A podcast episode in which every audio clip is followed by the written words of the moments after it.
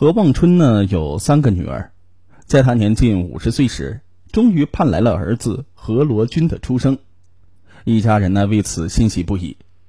虽然家境贫寒，但全家人呢都对何罗军宠爱有加。三个姐姐呢更是为了将读书的机会留给了弟弟，仅仅读完小学就选择辍了学。值得欣慰的是，何罗军天生就是读书的材料。从小学到高中，一直都名列前茅。高考的时候呢，他更是以优异的成绩考入了浙江大学，一举成为了村子里最优秀的大学生。高兴之余呢，年迈的何望春不仅为每年昂贵的学费、生活费犯了愁，好在呀，几个姐姐都已经成了家，在他们的帮助之下，何罗军才进入了大学校园。入学之后呢，为了减轻家里的负担，何罗军在学校不远处找了一份家教。何罗军做家教的这户人家呢，请了一位小保姆，名叫叶慧。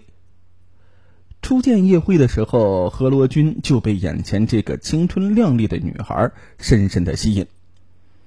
得知叶慧呢，在业余时间还自学会计专业之后，他更是对这个上进的小保姆。充满了好感。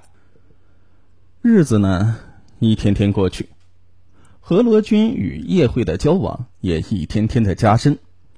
带着青春的懵懂，何罗军大着胆子向叶慧表白了。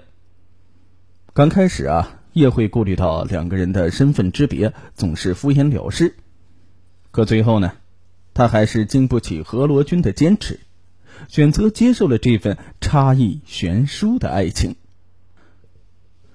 大三那年暑假呢，何罗军的母亲病危，因此呢，何罗军将叶慧一并带回老家，公开了两个人的关系。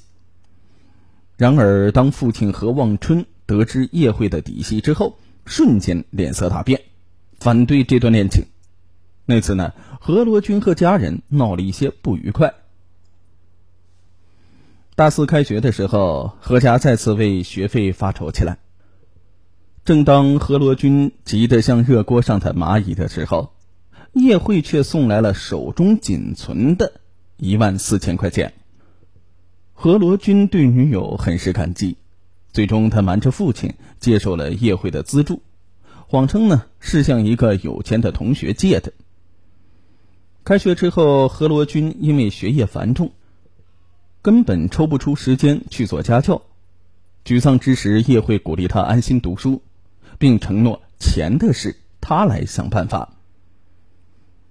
不久啊，叶慧在路上碰见了老同学敏敏，听说叶慧做保姆不挣钱之后，他建议叶慧呢可以选择到酒吧呀，或者是夜总会去做陪聊，客户给的小费很高。见叶慧有些犹豫，敏敏说道。只是陪聊，你不愿意，没人可以逼你陪客人过夜。利益的驱使之下，叶慧进了一家夜总会，开始了陪聊职业，并对男友隐瞒了此事。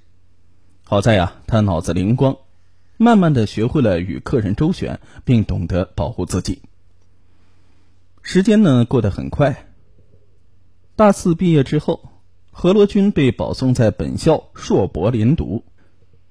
可就在他想将这个消息分享给女友的时候，竟然无意间发现叶慧在夜总会工作的事情。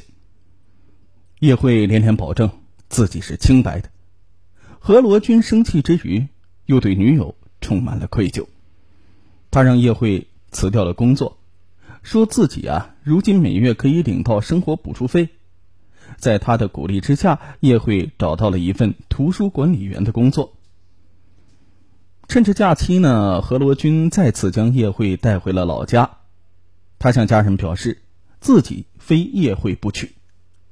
然而，即便他再怎么说服，父亲何望春说什么也不同意。父子俩谁也说服不了谁。他带着叶慧提前呢返回了学校。在接下来的日子里，何罗军不断的收到表哥带父亲发来的信息。里面不断的询问何罗军有没有与叶慧分手，更让他没有想到的是，一天下午，他竟然撞见父亲来找叶慧，并极力的劝说两人分手。叶慧呢，为人老实，在老人的泣泪相劝当中，答应了放弃这段不般配的爱情。一连几天，叶慧不肯再见何罗军，为了逃避男友的纠缠，他甚至不惜辞掉工作，独自去了广州打工。他留给何罗军一封邮件，上面写着自己承受不住这段不被亲人祝福的爱情。彻底失去女友的联系之后，何罗军整个人都疯了。